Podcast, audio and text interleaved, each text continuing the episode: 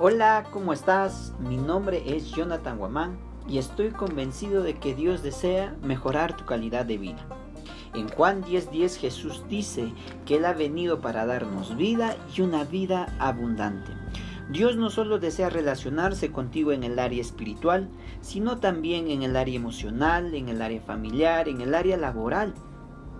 Los planes de Dios que tiene para tu vida son de bienestar.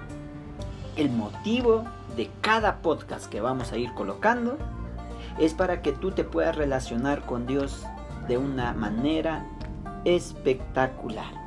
Te animo a que puedas suscribirte, a que le puedas dar like y puedas compartir con otros la aventura que estás por iniciar.